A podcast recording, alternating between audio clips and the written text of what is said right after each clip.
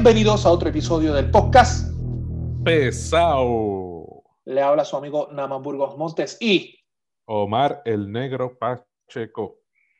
así agradecido siempre que nos estén sintonizando aquí a través de este podcast pesado que cada rato va subiendo y las redes de nosotros son.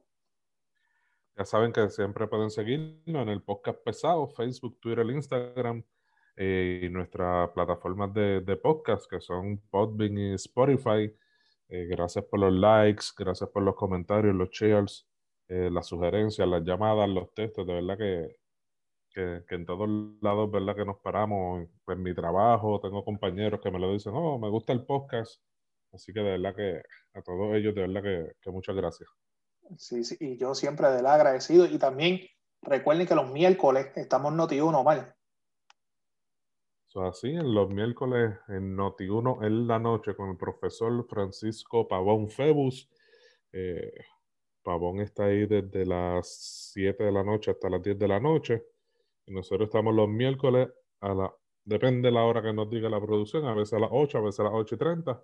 Pero si nos sigue por nuestras redes sociales, especialmente Facebook, en donde eh, mayormente anunciamos las cositas que tenemos, pues allí sabrán si estaremos a las 8 o a las 8 y media, pero pueden escuchar allí a, a Pavón Febo en lo que nosotros llegamos, Noti 1 en la noche. En lo que llega Gelevo de las ocho y media. Yo sé que ustedes se lo gozan y les gusta. Y mi gente, de verdad, de, de, de mi parte, y creo que también puedo hablar un poco por Omar, a la gente, no que esto solamente nos escucha, sino aquella gente que nos escribe, que nos envía mensajes por inbox, nos envía mensajes de, de, de texto de temas que le gustó, de cosas que no le gustó, de temas que sugieren, de verdad, ustedes son los pesaditos originales de nosotros y muchas gracias por ese apoyo, muchas gracias por escucharnos y muchas gracias pues por dejarnos caer el peso tal y como es. Así mismo, gracias, gracias. Y tenemos unas, voy, voy a empezar por, por lo de lo, que supone que pasará este viernes, pero no, no, sin decir nombre, Omar. Este viernes nosotros le tenemos una oh, sorpresa a nuestros pesaditos. Teníamos un invitado especial coordinado este, en el día de hoy se comunicó, nosotros estamos grabando el lunes por la noche, tenemos breaking news. En el día de hoy pues se comunicaron de su equipo de, trabajo, pues que se le complicó un poquito la agenda, no pueda estar con nosotros el viernes, pero nos hizo algo mucho mejor. El viernes solamente podía estar con nosotros cierto tiempo limitado, pero nos, nos ofreció el día de víspera de, de San Valentín. Iba a estar con nosotros esa persona un buen ratito y nosotros pues no podemos decir el nombre todavía del invitado especial, pero sé que a todas nuestras pesaditas, ese va a ser nuestro regalo de San Valentín de nosotros para ustedes. For you, my lova. For you, my lova, para que te enamores. Ese es bueno, papá. El 13 de... el día... Sí, el 13 grabamos, pero lo sacamos el, el, el 14, día de San Valentín, de, de regalo para todas ellas cuando estén allí escuchando el podcast pesado. Y, y ellos, tú no sabes, hay que ser inclusivos también. Este, este, nada, el lunes de la semana que viene, pues empezamos a anunciar formalmente quién va a ser nuestro invitado especial. Pero él es uno de nuestros pesaditos, pues él y su equipo de trabajo no escuchan nuestro, nuestro episodio, le interesó nuestro podcast, que estamos agradecidos por eso y va a participar en él. Y nada, el lunes empezamos a darle promo de quién es la persona, pero hasta ahora marque en su calendario un regalito para ustedes pesaditas este día San Valentín. Les tenemos su regalito. El lunes próximo estamos a primero de febrero ya, ¿verdad? primero de febrero. Pero ya, ya el equipo de él me dijo que podemos empezar ya la semana que viene a anunciar. Pero mientras tanto nos tenemos que aguantar. Pero le, adelanto, y Omar, coincide conmigo, las pesaditas se lo, van a, se lo van a encantar y le va a gustar las pesaditas, los pesaditos, toditos, les, va a gustar, les va a gustar. Va a ser una entrevista buena, pero yo sé que las nenas más. Mira. Y, obviamente, y, obviamente es por nosotros, no es por el invitado, ¿para qué te pasa? Sí, eso es el, el invitado accesorio. Este. Ah, Nada, tenemos breaking news, tenemos dos noticias hoy lunes por la noche que estamos grabando. Este, todo asuntito. Y tengo una crítica, Omar. Veo que ciertos medios, ciertos canales, ciertos podcasts, etcétera, pues cubren el tema de Guánica. Obviamente para nosotros un tema importante porque nosotros somos pueblos vecinos y nos interesa este, la situación política en el área sur, pues han tratado este tema como un tema accesorio, se han servido la cuchara y como que inclusive hasta han cogido hasta como chiste que Guanica tiene dos alcaldes, pero hoy fue un día muy importante y mucha gente nos han felicitado, pues que nosotros siempre desde el primer día le hemos dado seguimiento y hemos explicado las cosas de la A a la Z de la situación de Guanica, qué, está, qué ha pasado, qué está pasando y qué posiblemente puede pasar. Este, nada, bien sencillo, en el día de hoy se celebró la vista argumentativa donde compareció tanto Ismael Titi Rodríguez como el candidato independiente Edgardo Cruz. Como ustedes saben, se están llevando dos procesos paralelos.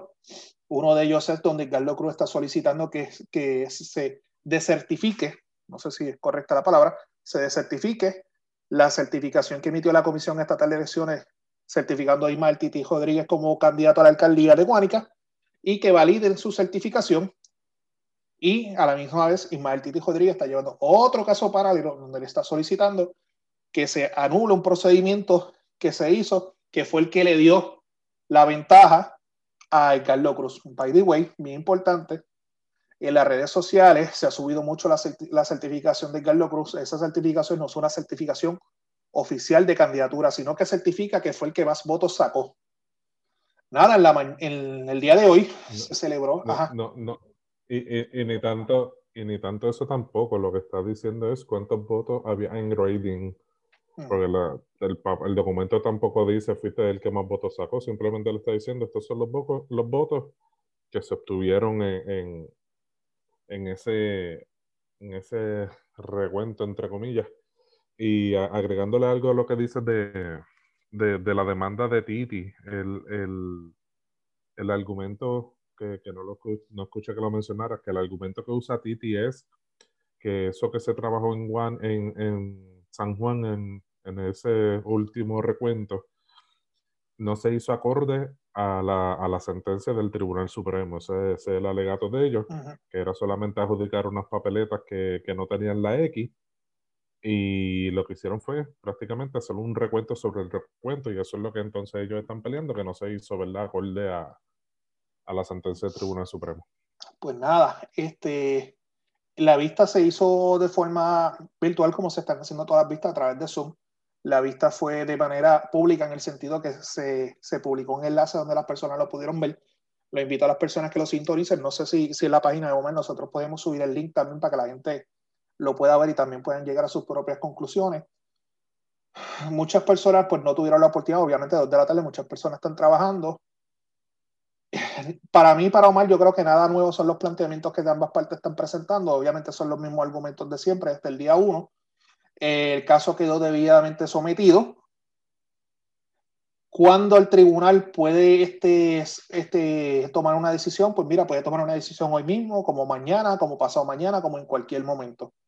Este, ¿Cuál sería el panorama? El panorama puede ser que se valide la versión de, de se valide la versión de, de, Ismael, o, que es lo que yo nada más pulgo preveo que es lo que va a pasar, es que se ordene un recuento, un último recuento que se cumpla con las órdenes del Tribunal Supremo, y al pan pan y al vino vino. Pero te guayaste en algo, cabrón. ¿En qué? Que dijiste que iban a consolidar los casos, no lo hicieron, te guayaste, pendejo, tú no sirves. No, no, periodista, ¿verdad? Periodista, ¿cómo es que fue que nos puso? periodista de cartón. De cartón. Comunicador responsable. Eso fue algo que a mí me sorprendió. Que no ah, los casos. no, no, me sorprendió. primero, las partes son las mismas. Son las mismas partes. La controversia es casi, casi, casi lo mismo. Pero es como tú y yo estuvimos hablando en el día de hoy puede ser que la, que, la solución de un caso vuelva, torne académica la solución del otro caso. Mira si me está siguiendo. O sea, si yo resuelvo a favor de una parte en este caso, pues mira, eh, se vuelve, se torna académico la solución del otro caso. Que eso es también el otro panorama que puede pasar.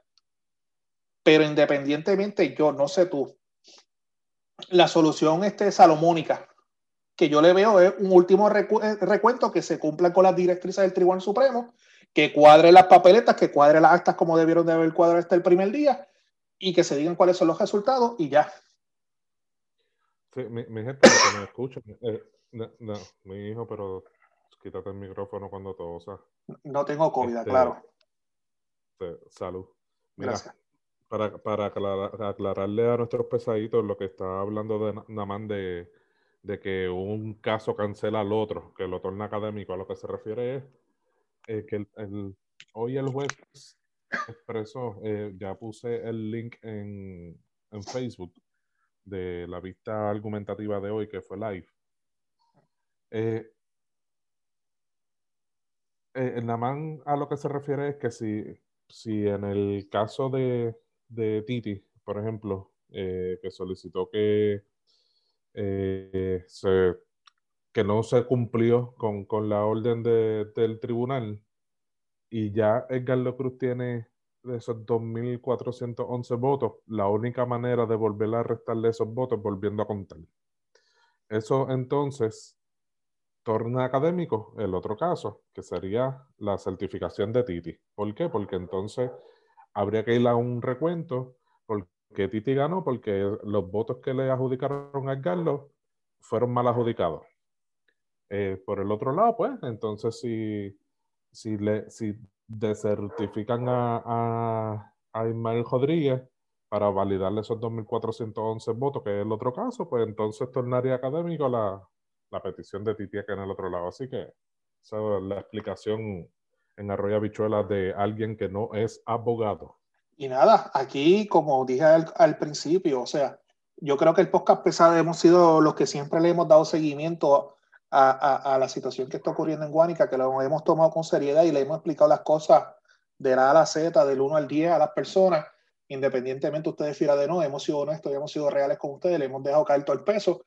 Y tan pronto surja la, la, la, tan pronto baje la sentencia o la resolución del tribunal, bueno, pendiente a la, nuestra página del podcast pesado, inmediatamente la vamos a estar publicando y ese mismo día podemos grabar un podcast, podemos grabar un episodio y hablamos y discutimos que, cuáles fueron las determinaciones de hecho, la conclusión y le explicamos a la gente qué es lo que va qué es lo que pasó y qué es lo que va a pasar. Claro, claro. Y si podemos traer también invitados para ese día que que nos hablen y, nos expliquen pues, su sentir la situación, ¿verdad? Sea para bien o sea para mal, el que gane o el que pierda, pues ojalá podamos tener a alguien también aquí con nosotros. Y, aquí el podcast, pesado, Y el podcast pesado no tienes que entrar con escolta, no tienes que entrar armado. Tranquilo. este, el otro breaking news que tenemos hoy lunes por la noche que estamos grabando, llegó el push notification de que la Cámara de Representantes Federal este, envió al Senado Federal el impeachment del expresidente Donald Trump, el cual, pues ustedes saben por la situación de, de las incidencias que ocurrieron cuando se iba a, cuando se iba a certificar las votaciones de la, de la presidencia de los Estados Unidos, lo que ocurrió en, en, el Congreso de los Estados Unidos. Eh, ¿Has podido leer algo sobre eso, Mari? Mira, eh, ahorita por encimita, eh, vi que eso mismo que estaba explicando, que los fiscales de la Cámara de Representantes, ¿verdad? Fueron a, al Senado a, a someter, ¿verdad? E, ese proceso de... Un indictment. Exacto. Eh, ¿Cuál es la palabra en español para impeachment? Aquí fue el residenciamiento. gracias. Residenciamiento de Donald Trump. Eh, el, el, el, asunto que más me gusta de todo este revolú es, uno, si es constitucional o no. Gracias, eh, en el clavo. Ahorita, pues, esa es la parte que, que más, me, más me atrae de, de, de todo el asunto, porque eh, aunque estaban explicando que no es algo novel, se ha hecho anteriormente, pero es la primera vez a un presidente, a un expresidente. Se ha hecho en, en otras instancias, secretario o cosas así. Estaba, estaba escuchando. Pero este, de verdad que, que sí, que, que, esta parte constitucional del asunto del residenciamiento de Donald Trump está de la mar interesante. De verdad que ahí sí que me, gustaría saber ese resultado. Este, diste en el clavo, Mal. Aquí lo primero que hay que aclararle a nuestros pesaditos es si el Senado, si el Congreso, el Senado Federal está obligado a coger el caso, sí o no. Y la contestación es que sí por, por, constitución, independientemente de quién tenga la mayoría, que en esta ocasión son los demócratas que la tienen, ellos sí tienen que acoger el referido y empezar a celebrar el juicio contra el expresidente Donald Trump.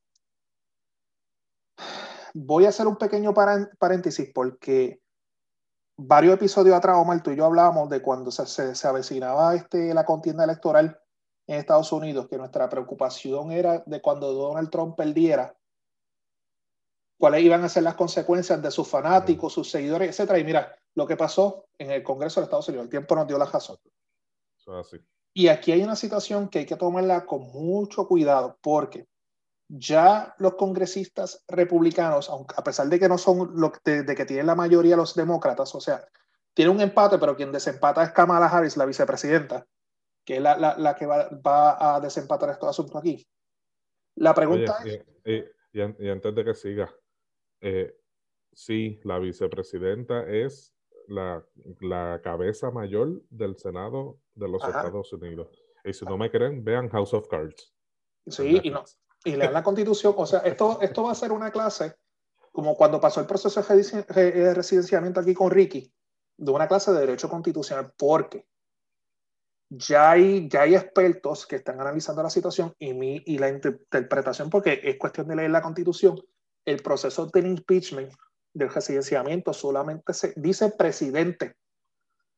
Y al sol de hoy, hoy, este, hoy es 25, ¿verdad? 25 de enero del 2021, el presidente juramentado, el presidente en oficina, se llama Joe Biden. No es Donald Trump. El proceso, la naturaleza y su razón de ser cuando se redacta la constitución era para que, ella, eh, que, el, presidente pues comenzara el proceso de sacarlo de la oficina. ¿Cómo tú vas a hacer? Y es, y es por unos asuntos específicos. Eh, traición, este, inestabilidad mental, eh, son unas pocas. La, la, eh, constitución es bien clara en lo que se puede y no se puede. Pero la definición, si nos vamos estrictamente al menéutica, o sea, la interpretación o lo que, lo que es, ya Donald Trump no es presidente. O sea, yo creo que el proceso no es constitucional, pero como dije, el Senado tiene que acoger las acusaciones y tiene que, tiene que celebrar el juicio, pero hasta el saque ellos pueden decir, mira, aquí no hay nada que buscar, ya no es presidente. Mi preocupación que yo traigo otra vez al floor es el siguiente si tú celebras un juicio contra una persona que, sobre la cual tú no tienes jurisdicción, por ponerle eh, eh, eh, el, nombre, tú vas a convertir a esta persona nuevamente en un mártir para sus seguidores.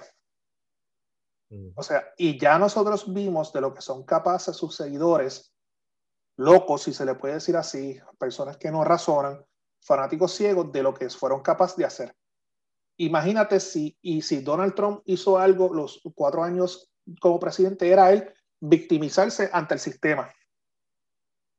Y así fue que, que, que, él se apoderó de muchos de sus seguidores.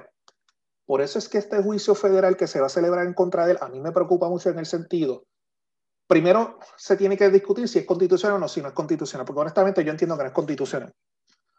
Pero de celebrarse ese juicio, de él encontrarse culpable, Obviamente esto va a terminar en el Tribunal Supremo de los Estados Unidos. El Tribunal Supremo pues, va a tener que interpretar la Constitución. Yo creo que la Constitución en cuanto a esto es claro. ¿Cuáles van a ser las consecuencias moving on? Y algo que quedó claro en estas elecciones que pasaron es que el Partido Republicano en Estados Unidos está dividido en dos. Están los republicanos tradicionales y están los trompistas. Los trompistas. O sea, que es un panorama bien difícil para los republicanos, por lo que acabo de decir, que el partido está dividido, y también un panorama bien difícil, a pesar de que los demócratas tienen la mayoría y pueden, como quien dicen por ahí, servirse con la cuchara grande, es, ok, si lo hacemos, ¿cuáles van a ser las consecuencias? yo me imagino que en el cauco ellos se van a unir y van a decir, mira, vamos a celebrar el juicio, yo lo que haría, vamos a celebrar el juicio, vamos a sacar todos los trapos sucios, vamos a hacerle pasar el mal tiempo y cuando lo llevemos a votación, a suelto y para el carajo salimos de esto. Pero si lo logra encontrar culpable, como dijimos varios episodios atrás, antes de las elecciones, me preocupan sus fanáticos, me preocupan sus seguidores. Mira, yo entiendo, yo entiendo que eso de Trump no va a ser instantáneo. Yo creo que esto va a durar sus par de meses. Eh, yo, yo vislumbro que, que ese tema no lo tocarán en el Senado en las próximas dos, tres semanas, cuatro semanas. Y es solo por el simple hecho de que Biden acaba de entrar como presidente. y al igual que en Puerto Rico, el Congreso, el Senado, tiene que certificar este, a su gabinete. Este, y pues, no, yo dudo mucho que por atender lo de Trump dejen al presidente con, su gabinete descubierto. De verdad que no, sería prudente. Yo entiendo que primero van a estar trabajando lo de Biden. Y entonces después, en, ese transcurso de, esas dos o tres semanas que, va a estar, van a estar los, los cabilderos y, de Trump y los anti-Trump y toda la cosa estas próximas dos o tres semanas activo, activo, activo, jalando millones porque es un negocio cabrón. Este, jalando cada cual para su lado. Vamos a ver cómo para eso. Y del güey, aquí en el podcast pesado va a estar pendiente de eso, pero me, preocupa. Este, ayer, el día de ayer, cambiando el tema, el gobernador electo, gobernador juramentado, Pedro Pierluisi, firmó la orden ejecutiva declarando un estado de emergencia este, en Puerto Rico. Omar, diga ahí. Eh, bueno, sí. Eh, es que no, quiero, no quiero sonar pendejo. Eh, pero es, como que lo he dicho tantas veces en otros podcasts, es too little, too late.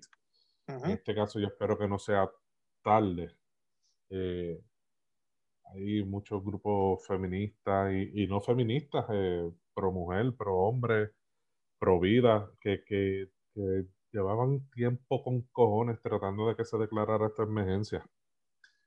Entonces, yo no lo quiero ver como una hipocresía del gobernador, ¿verdad? Que, vamos, vamos a hacer esto para sacarlos de, salirnos del paso y, y, y, ¿cómo es? y cumplirle y, y, que no jodan más. De, verdad que no quiero, no quisiera pensar así.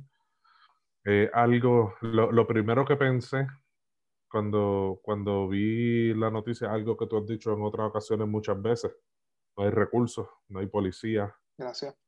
Mano, mano, ojalá sea para bien, es que no quiero sonar pendejo, como dije, ni pesimista. Que sea para bien, que, sea un paso eh, ya que por fin se tenía que dar, ¿verdad? Y que todas, pues, todas estas organizaciones, pues, ¿verdad? Ya tengan su, su, como su estructura hecha para, poder atajar esto, porque un papel firmado por el gobernador no, no, va a detener, ¿verdad? Esta violencia de género. Hay, que hacer algo. Hay que poner, que poner la, rueda a caminar. Yo, yo coincido contigo un poquito, a little, little too late, para haber declarado el estado de emergencia por, por violencia de género como ustedes saben, esto fue algo que ciertos sectores se lo pidieron a Ricardo Rosselló. Él no lo hizo, se le pidió a Wanda Vázquez, tampoco lo hizo, y, Pedro Pierluisi le, ayer pues firmó la orden ejecutiva. Hay ciertas personas que dicen que esto fue una bomba de humo para desviar la atención de la Autoridad de Energía Eléctrica, que si para desviar la atención de la situación de Jerome Kafner, o sea, para desviar ah, 20 mil cosas. Ya sé. Eso fue idea de COI. Del COI.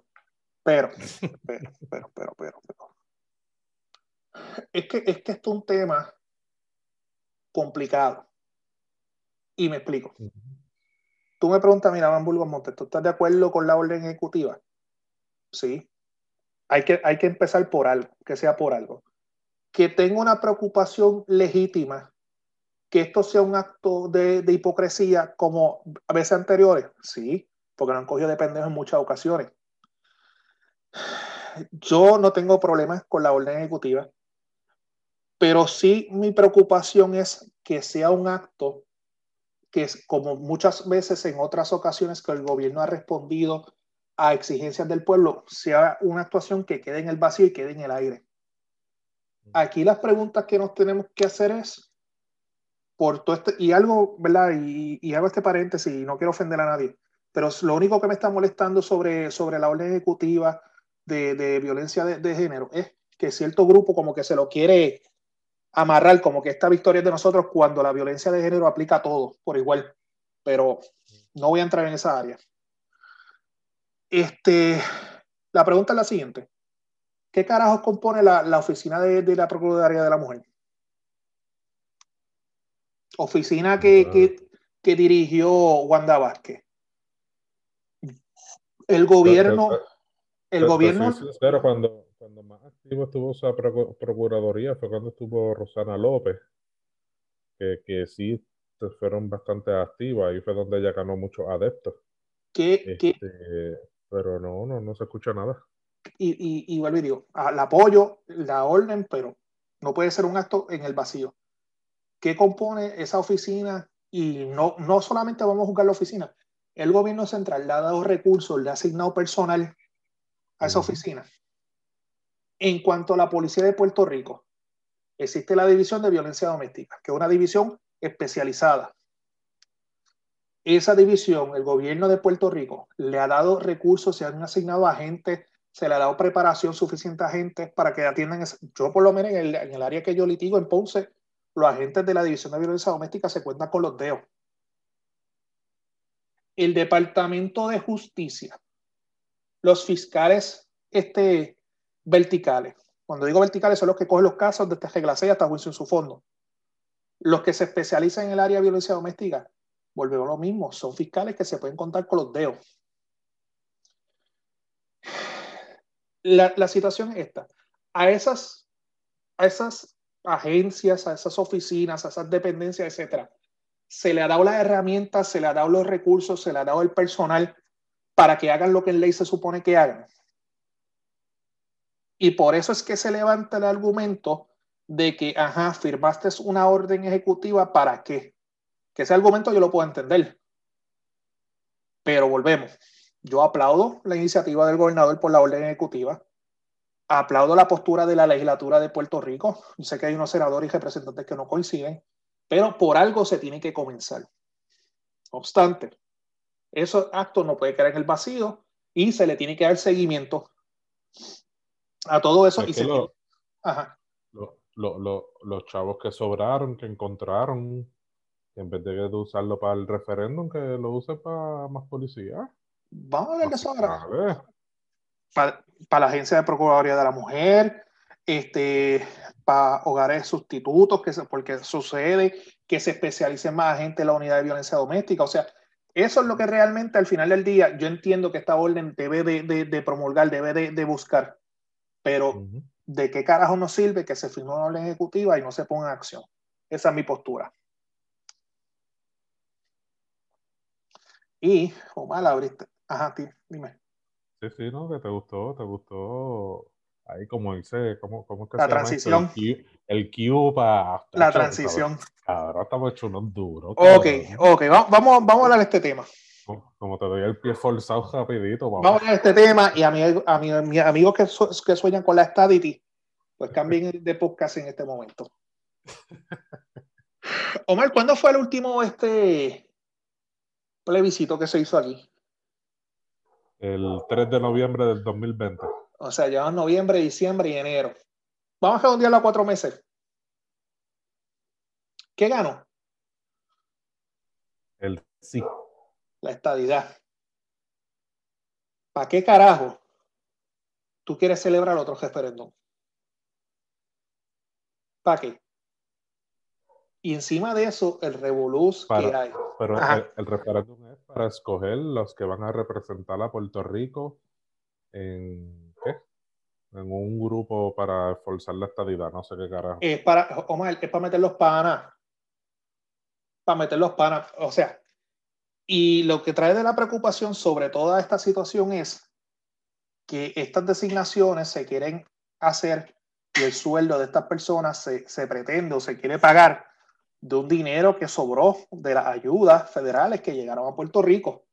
Y aquí hay que recordar que cuando el gobierno federal asigna dinero para X cosas, ese dinero para qué se utiliza mal. Tiene que ser específicamente. Específicamente para esa cosa para la que se asignó escrito en la ley, o sea, la ley específica en todo dinero que se llega a Puerto Rico o a donde sea. El dinero federal que se envía específicamente, está especificado en la ley en qué se debe usar. Y tanto. Y aquel funcionario público que no cumpla con la ley, que utilice esos fondos para otra cosa que no fue para los designos, comete un delito federal.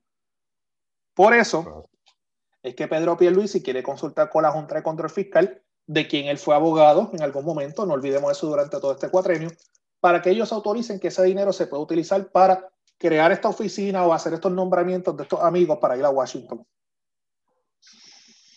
Vuelvo y digo, va a ser una pérdida de tiempo, es ilegal, es ilegal, y es para nombrar amigos del alma que no los pueden nombrar en Puerto Rico. Eso es todo lo que hay aquí. Y, la, pregunta, y, la pregunta es la siguiente. ¿Qué carajo entonces compone Jennifer González Washington? Oh. ¿Quién es la comisionada residente? ¿Ese, ese corillo que quieren nombrar o Jennifer González? Que, by the way, fue la, fue la, la candidata al PNP que más votos sacó en las pasadas elecciones. O a Pedro Pierluisi se le olvida ese, ese pequeño detallito. O sea, Pedro Pierluisi quiere nombrar gente por encima de ella. Eso parece. Porque no me vengan con la hipocresía. Ah, no, es para asistirle a ella. Pues si tú quieres asistirle a ella, pues nombrarle gente bajo su oficina. pero también acuérdate que además de, de, Jennifer está la oficina esta de Esa es otra oficina para perder chavo también. Pues que ahora vamos a tener entonces un tercer combo para perder chavos también, que es la gente que Pierluisi quiere meter en el referéndum. Yo, ya, ya el Senado de Puerto Rico se ha expresado su oposición. Entiendo que la Cámara de Representantes también va por la, por la misma línea. No le veo mucha luz a eso. Esos que compitan en las elecciones de ese referéndum para, para ser los representantes de la estadidad en el Congreso, este, tienen que llenar este eh, endoso. bajo, bajo, la ley electoral se supone. Le pidan, le pidan 10 mil a, cada, uno, puñeta, porque entonces a quiénes van a poner allí, a, los del combo de él. ¿Cuántos son? Quieres eh, son, pero, para, si, para, tú, y si tú quieres el para gobernador, ¿cuánto eran endosos? Y no, se, jodan en la calle cogiendo endosos como tuvimos que hacer. 10 mil no eran. Eran por ahí, yo no me acuerdo, ya, ya, ya yo sé que ese libro. ¿Cuántos eran los tuyos? Yo no me acuerdo cuántos eran. Eran 3 mil, 3 mil algo, ¿verdad? no, no, eso, son muy pocos. Eso es muy pocos. Si van para Washington, tienen que coger por lo menos 20 mil cada uno. 20 mil. El carajo, ¿eh? Entonces van a poner a cualquiera allí a, a ser candidato. No, hombre, no. ¿Qué más se nos está quedando mal? Nada, mano. Este, yo creo que ya estamos. ¿eh? ¿Cuánto llevamos? ¿40 minutos? Yo ni sé, de verdad. Yo ni, honestamente, yo empiezo a grabar y no le cojo el tiempo a nada de esto. Pues que se joda, pues vámonos, olvídate de aquí, eso. Aquí, aquí, no somos, aquí no somos como, como el molusco guanabí ese que está por ahí. ¿Qué carajo será ese? No, no voy a preguntar. Ah, ah, mira, yo he tenido gente que me llama y me dice, ¿a quién carajo Naman le tira? Mira, yo, yo les digo, yo te voy a decir algo. Naman y sus quejas son de él. Yo ni le pregunto, ni quiero saber, ni quiero ser cómplice de su tiraera. Así que. Pero los que saben, saben, Omar. los que saben, saben. Ah, este, nada. Vámonos entonces. Tira la sí, el podcast pesado, Facebook, Twitter, Instagram. Ya pueden darle like, compartir nuestro contenido y nuestra plataforma de, de podcast en Podbean, Spotify. Saludito a Aria que estaba por ahí, que si no la mencionamos, sabes que te van a dar pan pan. Ella siempre está aquí conmigo. Este, y los miércoles, este miércoles a ocho y media de la noche, vamos a estar con el profesor Francisco Pavón Febus en Noti1 en la noche, la frecuencia 6:30 AM y en el área sur el 9:10 AM. Ahí nos, ahí nos portamos un poquito mejor que aquí, pero este, yo sé que el profesor no escucha, ya le hicimos la invitación, ya estamos terminando con el estudio, lo vamos a tener de, de, de invitado pesado en nuestro podcast y tiene que cumplir con uno de nuestros tiene que cumplir con el requisito de ser uno de los invitados en nuestro podcast. Si no cumple con el requisito, no puede ser. Sí, y las ponemos nosotros y las ponemos nosotros, pero él, ya nosotros le dijimos lo que ella no le estuvo malo. Créanme. Este, también, a base de la situación de, que se ha tornado y el debate, ¿verdad? y lo que acabamos de hablar de aquí sobre la violencia de género, próximamente también vamos a tener una invitada especial en nuestro podcast pesado, pues tenemos que cuadrar eso. Y, bien importante, pendiente a nuestras redes sociales, para este próximo día de San Valentín. Le tenemos un invitado especial sorpresa a nuestras pesaditas, que sé que eso lo van a gozar un montón. Un detallito para ustedes para que se enamoren. Eso es así. Y ya saben, pueden seguir a estos dos galanes, Naman Burgos, Facebook, Twitter, Instagram y Omar el Negro PR. Cuando vean esas dos bellezas van a explotar ahí la, las likes y los loves. Pues dale, mi gente. Se me cuidan. Nos fuimos. Bye.